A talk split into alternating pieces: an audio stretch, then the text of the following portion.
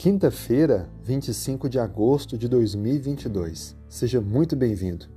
Me chamo Fanuel e esse é um podcast com comentários da lição da Escola Sabatina. Estamos no terceiro trimestre, o tema geral Provados pelo Fogo, e estudando a lição 9, onde estamos aprendendo mais sobre uma vida de louvor. O tema de hoje, Arma que Vence. O episódio de hoje vem falando um pouquinho mais sobre o louvor através da vida de um rei de Judá chamado Josafá. Vários inimigos vieram contra ele. Três povos se uniram para guerrear contra Judá. Então, a Bíblia descreve como Josafá agiu. Depois de buscar a Deus, apregoar jejum, ele faz uma oração intercedendo a Deus pelo povo e o versículo 12 do capítulo de 2 Crônicas 20 diz assim: Ah, nosso Deus, acaso não executarás tu o teu julgamento contra eles? Porque em nós não há forças para resistirmos a essa grande multidão que vem contra nós. E também não sabemos o que fazer. Porém, os nossos olhos estão postos em ti. Qual arma poderia vencer uma batalha tão difícil como essa? Inimigos cruéis vindo de todas as direções. Eles não tinham conhecimento estratégico e também não tinham forças para vencer aqueles inimigos.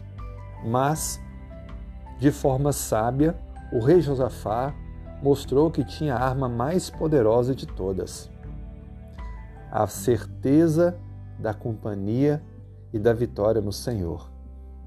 A fé de Josafá, ainda que pudesse ser fragilizada, ela foi fundamental para que naquele momento todo o povo buscasse a Deus. Se você estivesse em uma situação semelhante, vindo uma multidão ou pessoas inimigas querendo destruir você, como você agiria? Eu, particularmente, me sentiria angustiado, ansioso, desesperado. Josafá usou o medo, o temor do inimigo e buscou ao Senhor. Instaurou um jejum geral na nação e começou a interceder pelo povo, reconhecendo a sua fraqueza, sua falta de conhecimento, mas a total soberania de Deus. Como resultado, a Bíblia descreve que quando o povo saiu cantando, indo ao local do confronto, Deus já estava atuando. E quando então viram os inimigos embaixo, aonde seria o local de combate, eles não estavam com suas armas, eles não estavam em pé aguardando a batalha, pelo contrário, estavam todos mortos. Deus criou uma situação na qual os inimigos se enfrentaram. Uma espécie de confusão existiu entre eles e começaram a destruir-se quando o povo de Judá chegou, os inimigos estavam todos mortos. Que vitória! Cantaram e adoraram a Deus antes e agora depois, em gratidão. Cantaram pela fé de que Deus lutaria por eles e agora cantaram dando graças pela vitória alcançada. Os espojos de guerra foram tantos que gastaram três dias para poderem recolher tudo o que era de valor e poderia ser tomado. Deus deu muito mais do que eles imaginavam.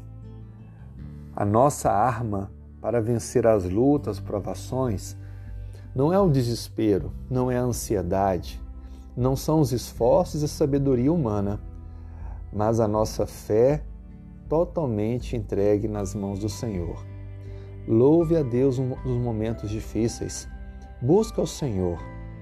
Ore, interceda e deixe Deus agir, para que assim como o povo da história de hoje, Judá, com o rei Josafá recebeu uma grande resposta, nós também possamos receber.